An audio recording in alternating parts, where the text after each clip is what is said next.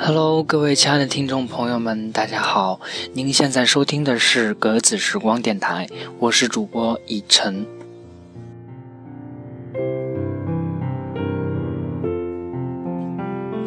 这一期节目呢，送给蒙憨，一直说要录关于七月与安生的文章，然后迟迟没有录，难得今天有机会，所以今天带给大家来自。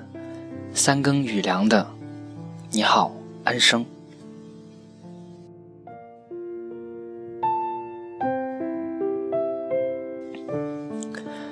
青春期时，为了塑造自身的文青气质，翻阅过所有安妮的书，从《七月与安生》到《素年锦时》，从沉醉于稀薄幻觉到平淡有节制，《七月与安生》则让我又爱又恨。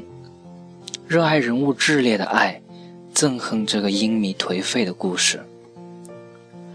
十三岁的安生和七月在操场相遇，他们互相喜欢，互相羡慕，甚至互相嫉妒。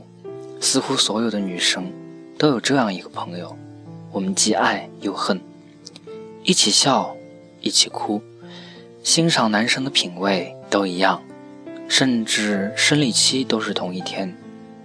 相约此生都不别离，我们是 soul mate。安生初见佳明，让我想起十四岁的小太平在集市上初见薛少。我从未见过如此明亮的面孔，他笑起来的样子，好像春天里最明媚的一束阳光。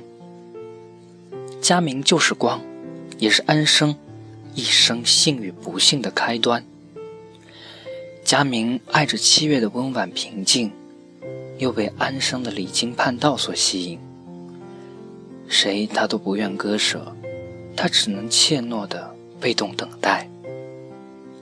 我想，七月和安生对这个男人不是没有失望的，只是因为他们爱无条件的接纳一切。佳明最终还是跟七月结了婚。看似岁月静好，实则物是人非。破了的瓦罐修得再好，也有裂缝。我一直想知道，你回来是自己做的决定，还是安生做的决定？佳明说：“我不想回答这个问题。七月和佳明是同一类人，喜欢被选择的结果，这样就可以少一些负累。”安生怀孕。母亲去世，七月说：“安生回家吧。家在哪儿呢？我想，安生的选择是为了给孩子一个家。他没有家，从来都没有。安生难产去世，七月收养了他的孩子，并终身未育，因为他真的爱安生，也为佳明赎罪。七月，安生的生命。”都是一场背负着汹涌情欲和罪恶感的漫无尽期的放逐，他们彼此深爱，彼此羡慕，彼此嫉妒，为了同一个男人，穷极一生。一五年十二月十二日，由陈可辛监制、曾国祥执导的《七月与安生》在南京开机。影片改编自安妮宝贝同名小说，这是一部天生就适合大荧幕的小说。